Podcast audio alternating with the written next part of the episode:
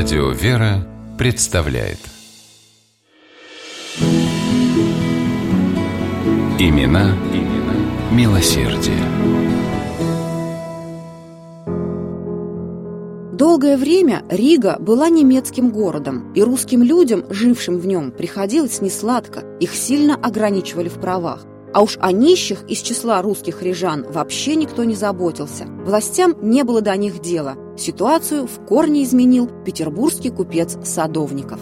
Однажды в его столичном доме появился старый знакомый из Риги Макей Желтов. Он был хозяином меняльной лавки, в которой часто собирались русские рижане. Эта лавка даже стала чем-то вроде русского клуба. Люди обсуждали семейные дела, делились новостями, рассказывали нередко и грустные истории о разорении состоятельных русских купцов, для которых в Риге не находилось приюта.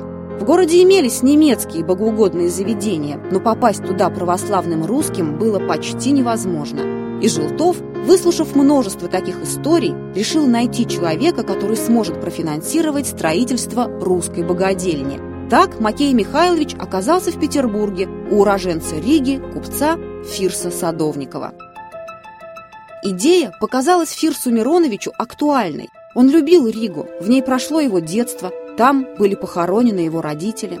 И составляя в 1850 году завещание, Садовников оставил городу на возведение русской богадельни 100 тысяч рублей серебром – Русские рижане написали щедрому дарителю письмо, в котором после многих благодарственных слов и обещаний построить на завещанные средства богадельню просили добавить денег на русскую школу и церковь. Садовников откликнулся и на эту просьбу, составив новое завещание. По нему он дарил Риге 125 тысяч рублей с тем, чтобы они были вложены под проценты, а когда сумма станет в два раза больше, просил отдать ее на строительство богадельни для русских людей православного вероисповедания со школой и церковью.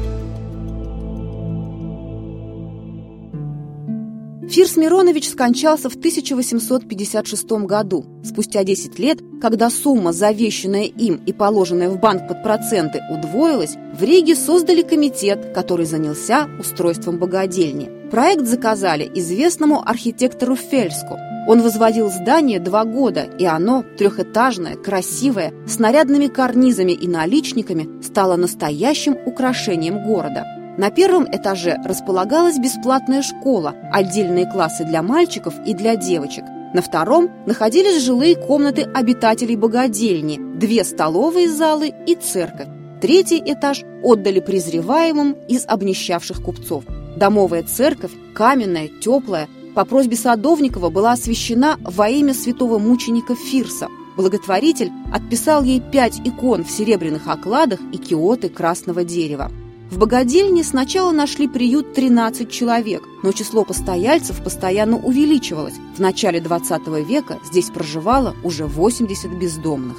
Над входом в здание висела доска с текстом, нанесенным золотыми буквами «Садовникова богадельня», трудами и усердием Санкт-Петербургского первой гильдии купца, почетного гражданина Фирса Миронова-Садовникова.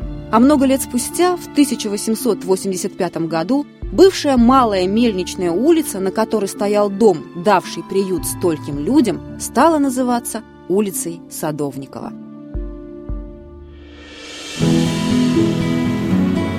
Имена, имена милосердие.